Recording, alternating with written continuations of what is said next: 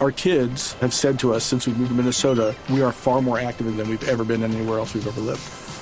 Moving to Minnesota opened up a lot of doors for us. Just this overall sense of community, the values that, you know, Minnesotans have. It's a real accepting, loving community, especially with two young kids. See why CNBC ranks Minnesota number four best state to live and work.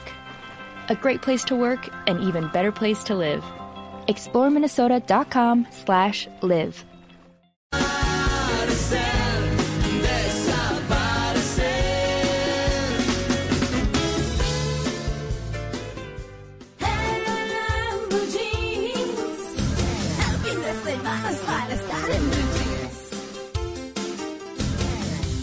8 y 35 minutos de la mañana y vamos a hablar de nuestro tema central, los muros que nos ponemos en la vida.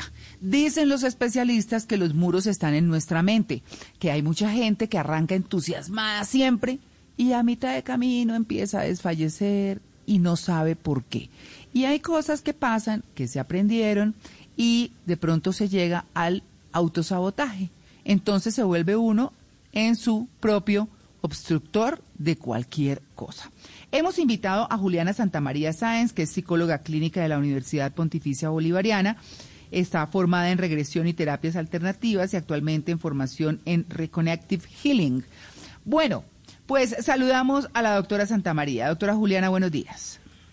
Buenos días, María Clara, ¿cómo estás? Buenos días a todos. Bueno, gracias por aceptar esta invitación. ¿Y qué vamos a hacer? ¿Qué hacemos, qué hacemos con, con, con esos muros? ¿Cómo se construyen esos muros que nosotros mismos creamos? Bueno, eh, los muros en, psicóloga, en psicología se llaman creencias limitantes, ¿cierto? Entonces, ah. son como creencias que nosotros tenemos que nos limitan a poder llegar como a esa autorrealización.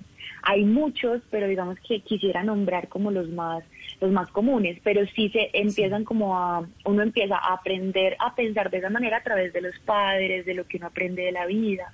Si yo, por ejemplo, siento que no soy merecedor del amor o de la riqueza, desde la niñez voy a empezar a traer situaciones que me lo confirmen en mi edad adulta o en la adolescencia y ya se vuelve una creencia limitante porque es algo que tiene una raíz bien fuerte y que yo voy a buscar eh, pues como confirmarla a través de mi realidad.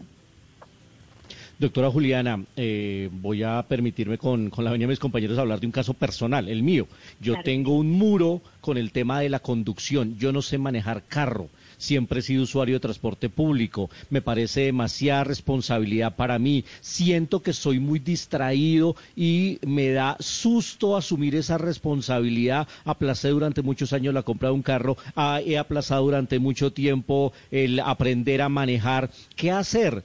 Yo sé que debiera hacerlo y sé que incluso por, por, por supervivencia y por emergencia debería aprender a manejar, pero, pero no sé, no me siento cómodo con la idea de tener un volante en mis manos y tener semejante responsabilidad a mi cargo. Ok. Eh, mira, en ese caso, digamos que el carro es algo que tú necesitas poder controlar. Entonces puede que haya un conflicto con la necesidad de control. Yo tengo la necesidad de poder controlarlo todo y como siento que en el carro yo no puedo controlarlo todo, mejor no tomo esa responsabilidad y me monto en un lugar, en un bus o en un taxi donde otro tenga el control. Entonces yo diría que también hay que trabajar esa parte de la necesidad de control. Sin embargo, eh, también puede venir de creencias o de situaciones traumáticas en tu infancia que no necesariamente fueron en un carro, pero de pronto sí fue donde alguien tenía el control y lo perdió o donde tú tenías el control y lo perdiste, entonces hay que mirar cómo, cómo volver a sanar eso. Eso se hace también por medio de la regresión, pero también puedes pensarlo tú, en qué momentos de mi vida yo he sentido que necesito tener el control y no he podido tenerlo. ah, muy bien. Bueno, esos, esos muros o esos muros o esas barreras que nos ponemos y que quedan ahí como, como en nuestro cerebro, en nuestras conductas, ¿qué parte de responsabilidad tienen las otras personas? Porque hay muchos traumas de pronto que vienen de infancia, de adolescencia, o, o bueno, no necesariamente, seguramente también en la adultez. Y hay gente que de pronto nos pone muros, nos pone limitantes.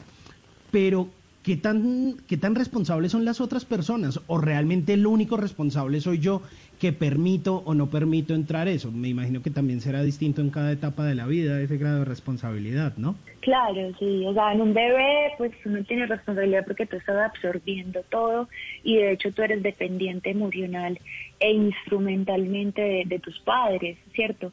Pero tú vas aprendiendo como en la vida vas, vas creciendo y vas integrando aprendizajes. Entonces, si a ti te dicen, cuando estés triste, come, cuando si yo estoy llorando y te dicen, si no, tú estás triste, lo que tienes es hambre, yo aprendo a relacionar eso con la comida y ya va a llegar un momento en que tu cerebro se va a saltar, o sea, va a tener atajos y te va a decir, estás sintiendo que tienes hambre, mismo te va a mandar el pensamiento de comida. Y es un pensamiento limitante porque es creer que la comida se va a poder llenar eso, o en una persona, o en un abrazo, o lo que tú quieres es un abrazo, pero realmente no. Yo también tengo que aprender a autorregularme, a acompañarme a mí mismo. Entonces, algunos, por ejemplo, esas, algunas de esas creencias pueden ser en la necesidad de buscar aprobación en los demás, eh, aprender a tener dependencia a sustancias o a personas o incluso a estatus eh, los prejuicios que yo tengo con los demás y conmigo mismo. Por ejemplo, una creencia muy limitante es compararnos, ¿cierto? Creer que yo no soy exitoso si hay alguien más exitoso que yo, entonces nunca será suficiente. O, por ejemplo, el yo soy así y no tengo que cambiar, el que tiene que cambiar es el mundo, porque es una irresponsabilidad emocional. Yo necesito hacerme cargo de esas creencias limitantes y empezar a ponerlas a prueba. O sea, empezar a mirar, listo, esta, yo me metí en mi cabeza que yo no era capaz de manejar o de conducir, listo, eso me lo he metido en la cabeza y lo he hecho realidad. Cuando he tratado de conducir siempre pasa algo. Entonces, ¿cómo, cómo verifico que esa situación sea certera? Empiezo a hacerlo. La única manera es que tú te lances y empezar a ver cómo te sientes y tener herramientas para poder lidiar con la ansiedad y el miedo que te va a dar empezar a manejar, por ejemplo. Que eso sería un ejemplo, pero por ejemplo otro, independizarme que es casi que lanzarse al agua, ¿cierto? Pero si yo me quiero independizar, tengo que empezar, no tengo, no me tengo que lanzar de una, pero puedo ir analizando la situación, eh, ir pensándolo, por lo menos como llevándolo más a concreto. Doctora Juliana Santamaría, estos, estas eh, creencias o esa construcción, eh, esas creencias limitantes, se dan por el miedo a lo desconocido también, porque si, ay, no, entonces empiezan a llenar de argumentos, de argumentos, y a decirse esa mentira que uno se repite tanto y que se vuelve verdad. ¿Se da por eso, por el miedo? Sí, el miedo, mira que eh, el miedo es lo contrario al amor. No cree que es el odio, pero es el miedo. Y cuando yo tengo mucho miedo no puedo fluir. O sea, el amor no es solamente el amor romántico, sino el poder fluir con lo que amo, con lo que, con lo que me gusta hacer. O sea, digamos, si yo en este momento tuviera mucho miedo, se me va, se me, me va a dificultar que yo pueda expresar mis ideas con muchísima fluidez, ¿cierto? Entonces, el miedo siempre va a bloquearte. Entonces, el miedo está ahí para advertirte, hey, estás a punto de hacer algo diferente. Eso no lo conocemos. No sé si tengamos herramientas para eso. Pero entonces por eso es importante empezar a fortalecer herramientas y dejar algunas otras herramientas que nos sirven mucho, que de pronto ya no nos sirve porque ya no son suficientes o necesarias para enfrentar las cosas. Una herramienta que siento que es demasiado limitante es la evitación. O sea, para no hacerlo, evito hablar del tema, evito eh, darme cuenta, evito pensar, entonces me la paso todo el tiempo viendo Netflix, escuchando música, haciendo de todo, todo ruido para yo no tener que sentir y darme cuenta que no estoy siendo feliz y que necesito dar un cambio. Entonces, muchas veces nos sentimos estancados, pero el estancamiento no existe, es la percepción de tu realidad. Y es porque te has dado cuenta que tienes que hacer un cambio, pero no lo quieres hacer. Entonces, la creencia limitante de es mejor lo, por ejemplo, esta, esta es demasiado común aquí en esta cultura, sobre todo en Colombia, de es mejor eh, malo conocido que bueno por conocer. Ah, sí. Totalmente. ¿Y cómo identificar los muros? ¿Cómo ser consciente de que uno tiene muros y de cuáles son? Ok. Eh, los muros normalmente, como, como su nombre lo dice, nos, nos separan de nuestros sueños, de nuestros proyectos, pero no solamente hacia afuera, sino que también nos separan de nosotros mismos. O sea, son ideas y creencias que yo tengo de mí mismo que hacen que yo no pueda potencializarme como soy. Entonces, ejemplo, si yo soy muy chistosa, pero yo siento que ser chistosa es algo negativo mío, porque tengo esa creencia, entonces yo no me permito ser y las demás personas me van a percibir como alguien muy rígido, pero puede que yo no lo sea. Entonces esas mismas creencias son las que no te permiten ni ser tú mismo, ni tampoco permiten que los demás sean, ¿cierto? Entonces yo ya empiezo a hacer prejuicios del otro. Eh, es demasiado tal cosa, demasiado. Y también nos, nos separa del, de nuestra autorrealización, que es como que podamos ser felices finalmente en cualquier ámbito de la vida. Entonces, ¿cómo identificarlos? Empieza a identificar primero qué quisieras cambiar de tu vida, qué podrías mejorar y luego qué pensamientos están ayudando a que tú sigas en ese comportamiento o en esa conducta y que no puedas cambiarlo. Entonces, por ejemplo, una otra creencia, los trapitos sucios se lavan en casa, ¿cierto? Eso lo dicen mucho pero es una creencia limitante. Sí, es una creencia ¿Ah, limitante súper fuerte. Sí, porque es, se lavan en casa, o sea que se mantienen en secreto. Ah. ¿Cierto? O sea, se Mm. mantienen entre nosotros. Pero eso no se puede hablar, de eso no se puede decir nada, tú no puedes andar hablando de tus traumas, de tus emociones, o sea que la tristeza no se muestra afuera, Mm. ¿cierto? O sea, yo siempre tengo que estar sonriente, todos tenemos Claro. que estar impecables, ¿cierto? La Mm. imagen es lo importante.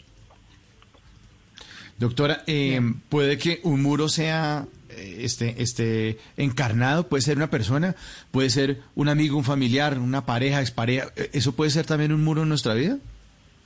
Lo que pasa es que nosotros, las personas que están alrededor de nosotros, nos muestran cosas de nosotros mismos.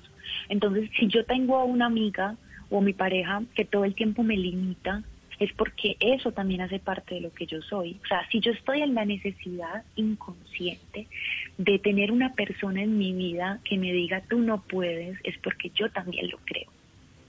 Porque si yo no creyera eso, yo le pondría límites a esa persona o simplemente no estuviera con esa persona. Entonces, el otro te está mostrando lo que tú piensas de ti mismo. Cuando tú dejes de pensar eso de ti mismo y sanes eso, el otro o te lo deja de decir o a ti te deja de importar o tú puedes tomar la decisión y decirle, ven, te, te pido el favor de que no me limites y no hables desde tus propios miedos. O sea, podría identificar incluso, ve, esa persona está hablando desde sus propios miedos entonces no lo voy a, pues no le voy a prestar atención y ya. Pero si a mí me afecta profundamente o yo le hago caso y obedezco a esas creencias limitantes del otro es porque yo también lo pienso. Claro, esa es, es que eh, si uno se pone a pensar, pues se aprendió un montón de limitantes, porque se aprenden, ¿cierto? Son, son aprendizaje del entorno, ¿o no? Sí, es un aprendizaje del entorno, entonces los hombres no lloran, entonces si yo lloré ya, entonces ya soy vulnerable. Eh, Mira, hay una creencia súper limitante en las mujeres y esto es, muy cultural, nos enseñaron a que lo más importante era ser bonitas. Teníamos que Ah, agradarle a un hombre, ¿cierto? Pero a los hombres no se les enseña eso, a los hombres se les enseña que tienen que ser proveedores.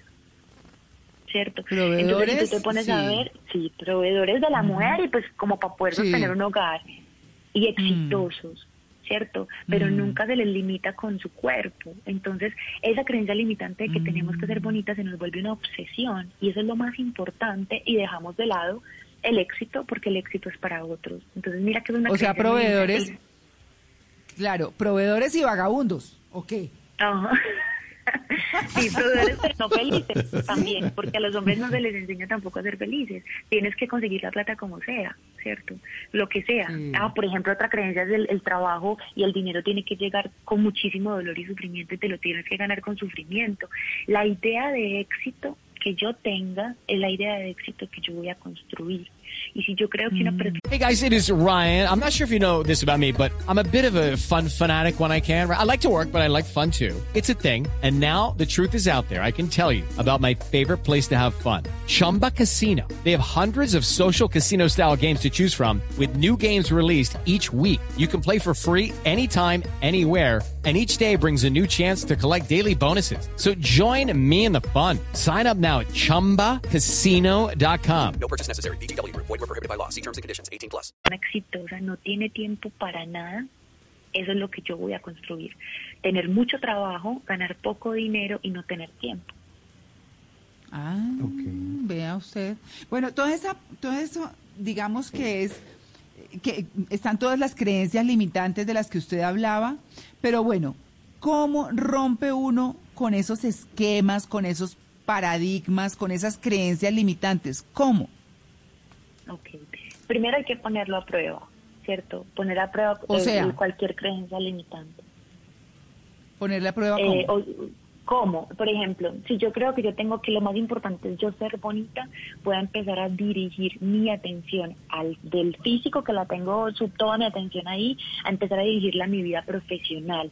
Nosotros elegimos empezar a obsesionarnos y a pensar en cosas que no podemos controlar para no pensar en las cosas que sí podemos controlar. ¿cierto? Claro. Entonces yo no puedo controlar muchas cosas, pero me obsesiono. Entonces, ¿qué otra cosa? Empieza a pensar qué de tu vida sí puedes cambiar. O sea, listo, yo ya no puedo cambiar que en este momento tengo cinco hijos, pero yo qué puedo cambiar de eso? Mi percepción de mis hijos, el- la calidad de tiempo que yo les dedico, eh, como si en este momento no estoy siendo feliz en mi trabajo, voy a empezar a dedicarme a ver cuáles son mis dones y talentos y cómo podría yo conectar con esa felicidad a través de esta labor o de otra, ¿cierto? Pero entonces, ¿cómo romper con esas creencias? Como son creencias y son pensamientos, hay que empezar a, a ponerlo a prueba para que el cerebro diga, ve, esto no es tan verdad, ¿cierto? Esto no es así. Entonces, si yo me siento triste y siempre como o me siento triste y siempre fumo marihuana, tengo que cuando me sienta triste hacer una cosa diferente, cosa que ya tu cerebro te mande para otra dirección y empiece como a desarrollar esa red neuronal. Entonces, primero, poner a prueba ese pensamiento y esa creencia, o sea, hacer todo lo contrario, a ver si sí es verdad, buscar referentes de personas que, digamos, son ricas y son felices. Si yo creo que los ricos no son felices, entonces voy a buscar referentes de personas exitosas que, que son felices y que son y que tienen dinero. Entonces, lo- buscar Claro. referentes, hacer todo lo contrario también a eso y sanar la raíz. Sanar la raíz es venir, yo de quién aprendí esto. ¿De Claro, quién, hay quién me una enseñó cosa. esto? Ajá. Hay una cosa que, que he aprendido con, con esos pensamientos recurrentes que son negativos, que construyen muros y todo eso, y es cada que se viene un pensamiento de esos hartos que uno no quiere y que además se vuelven como reafirmantes de lo que uno tiene que quitarse encima, eh, justamente eh, hay una frase que es gracias, no por ahora. Y el pensamiento se va. A mí me funciona perfecto, lo aprendí en una aplicación y me funciona cuando llegan esas cosas y uno dice, yo qué hago pensando estas bobadas. Y entonces sencillamente dice, gracias, no por ahora.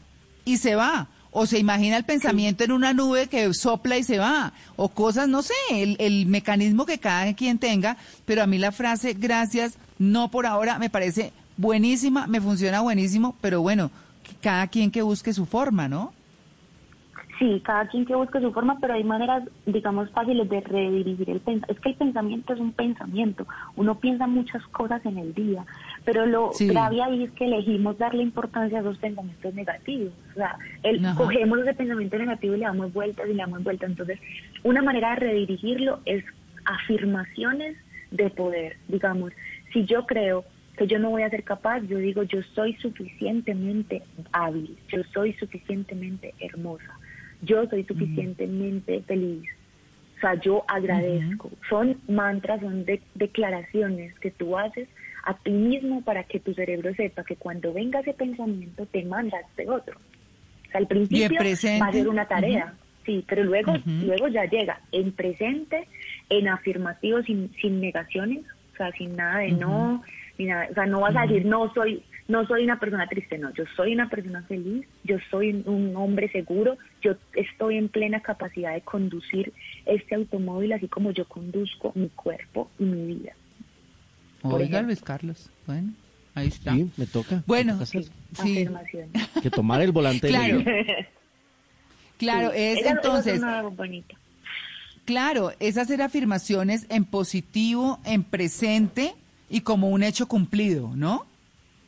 Sí, como que ya está hecho y ya no hay duda de eso, o sea, es, ya está hecho y hay un ejercicio súper fácil, súper rápido que se los enseño súper rápido y es pensar en algo que tú que te confirme que tú eres exitoso, o sea, que vaya en contra de esa creencia, ¿cierto? Digamos un Ajá. mini logro que hayas hecho que tú digas, eh, pero yo sí lo he logrado. Entonces, Mm. vas a pensar y a sentir ese éxito y esa alegría de haberlo hecho, ¿cierto? Y vamos a anclar ese pensamiento o ese recuerdo, o sea, anclar es como ligar, relacionar con una frase, una palabra. Por ejemplo, felicidad, seguridad. Y vas a hacer esa meditación varias veces al día, ¿cierto? Como para que tu cerebro lo relacione. La frase, pues la palabra es, es seguridad, felicidad, con esa, ese recuerdo, ¿cierto? Y luego cuando te llegue ese pensamiento, lo único que vas a hacer es repetir esa palabra. Y ya viene todas las emociones que venían con ese recuerdo. Mm, bueno, ahí está. Ahí está. Pues bueno, los, los muros que nos ponemos en la vida. Hemos hablado desde qué, de, qué los ocasiona, dónde comienzan, cómo los aprendemos, pero también cómo podemos desprogramar eso de nuestra mente. Doctora Juliana Santamaría, muchas gracias por su atención con En Blue Jeans de Blue Radio. Con mucho gusto, muchas gracias a ustedes. Muy bien, 8.54.